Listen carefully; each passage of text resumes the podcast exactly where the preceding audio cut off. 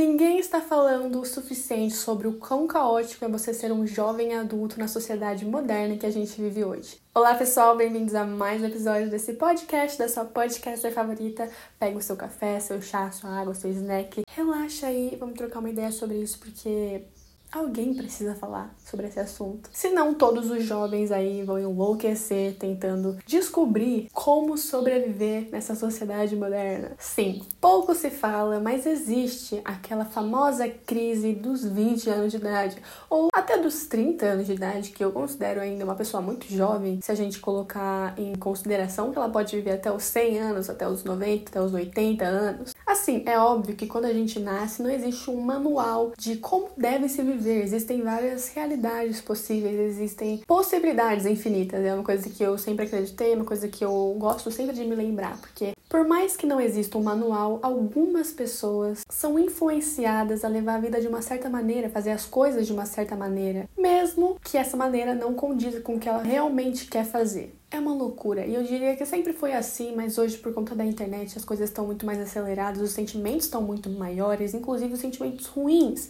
como ansiedade e esse sentimento de que a gente tá perdido, sabe? Porque em algum momento a gente tem uma inspiração, a gente tem uma ideia, a gente se encontra em uma certa coisa e no dia seguinte a gente já não sabe o que tá fazendo, se aquilo é realmente pra gente, a gente se desespera, a gente entra em um colapso interno e tem essa pressa de querer entender o que a gente tem que fazer e quem a gente é, sabe? Porque até então a gente estava na escola, a gente não tinha muitas responsabilidades, a gente não tinha que pensar tanto sobre isso, né? Pelo menos não a maioria de nós. Então, quando a gente sai da escola, tipo, e agora? Meu Deus, eu tenho que resolver tudo isso em tão pouco tempo. Mas isso não é verdade. Ninguém diz que a gente tem que resolver a nossa vida a partir do momento que a gente sai da escola ou a partir do momento que a gente faz 18 anos, 20 anos. É muito difícil e colocar essa pressão na gente só deixa a gente cada vez mais ansioso, angustiado e perdido e confuso. Porque sim, esse é um momento de decisões. A gente vai começar a descobrir quem a gente é, o que a gente gosta. E pra gente descobrir isso, a gente tem que tomar certas decisões. Ah, primeiro eu vou por aquele lado, primeiro eu vou fazer aquela outra coisa, deixa eu ver se eu gosto disso, se eu gosto daquilo. E esse é o processo e deveria ser assim.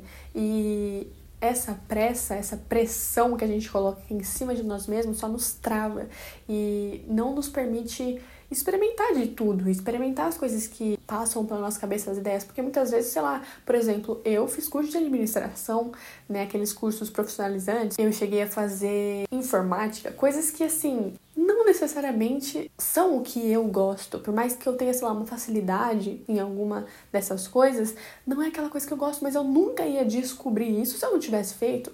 Outra coisa também, eu não ia saber que eu não sou boa em desenhar croquis de moda se eu não tivesse ido fazer um curso de moda.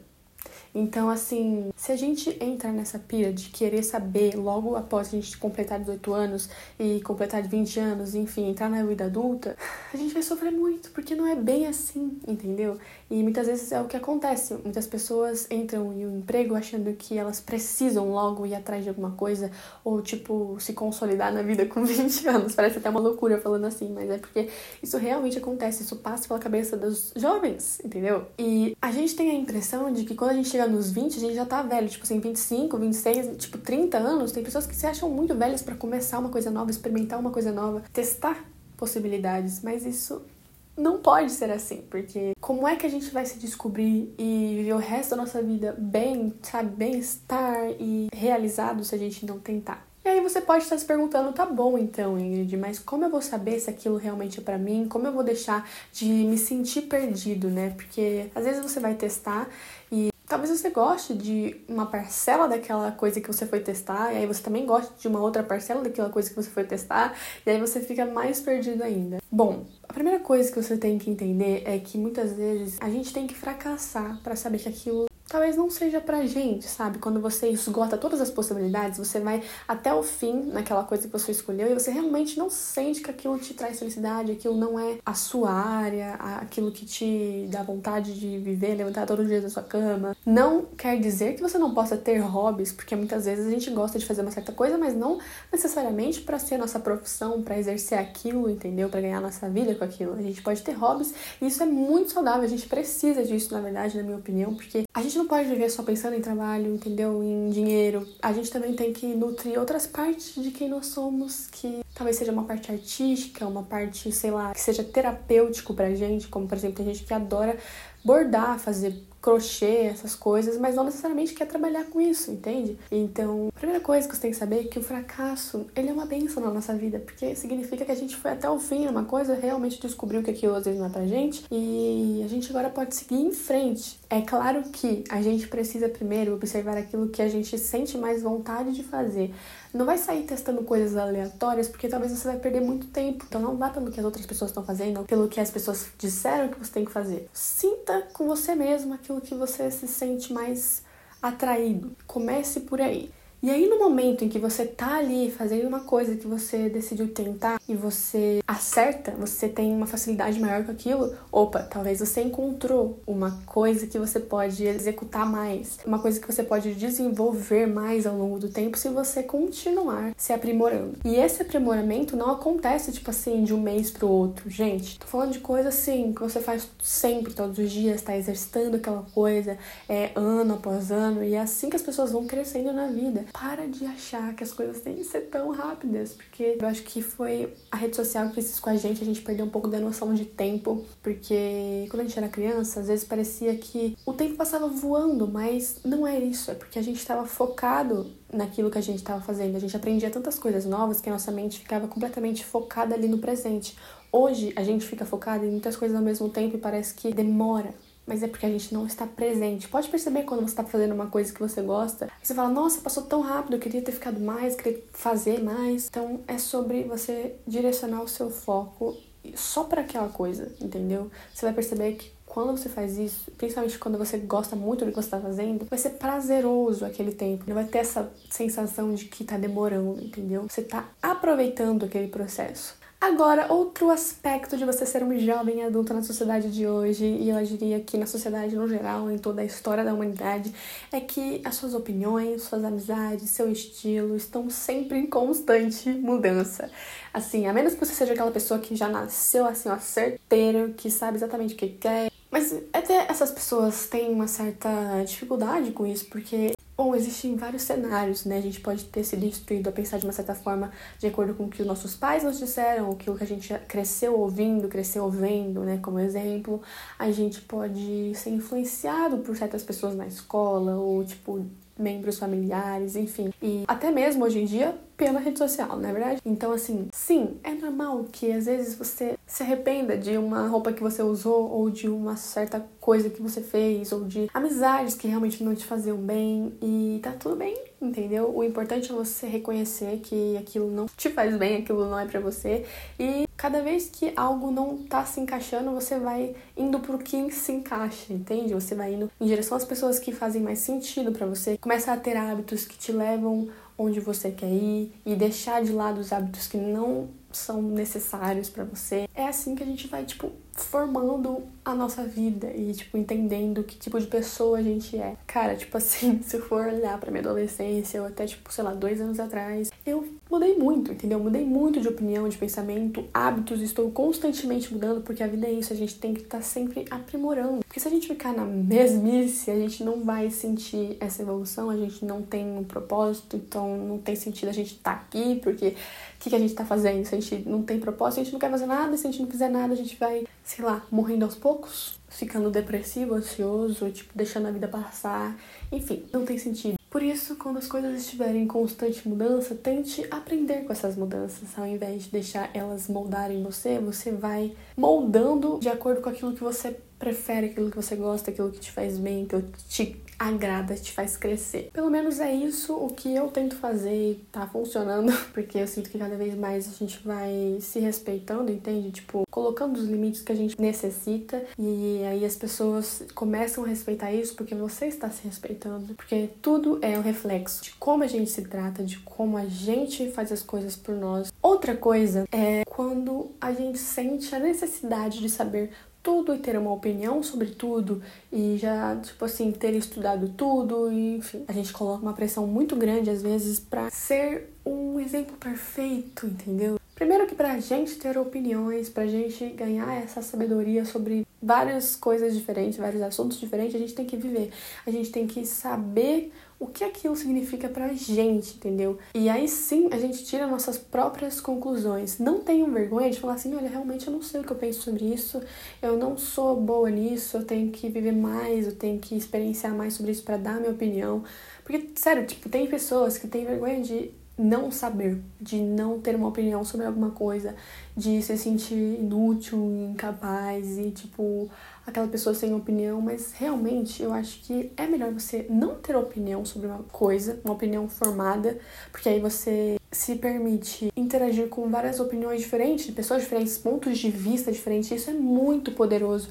E dessa forma você forma a sua opinião. O que é muito bom, porque você não vai ser uma pessoa alienada, influenciada. Pelo contrário, você vai sempre procurar ter a compreensão de todas as possibilidades para depois ajustar isso com o tipo de pessoa que você é, com seus valores e com as suas percepções. Agora, um ponto muito importante que praticamente todas as pessoas jovens adultas, até mesmo adultos, adultos já, tipo, 30, 40, 50 passam na vida. Eu acho que durante a nossa vida toda a gente vai se deparar com esse sentimento, que é o sentimento de comparação, que é super injusto e não faz sentido algum, já que nossa história sempre será única. A gente sempre vai ter vivido coisas diferentes, em lugares diferentes, com realidades completamente diferentes. Então, se todo mundo fosse ensinado a olhar para a própria vida e ultrapassar os seus limites de acordo com a sua realidade, e fazer as coisas da forma que é possível na sua realidade, sem se comparar com outros, porque a gente já ia saber que não faz sentido algum, tudo seria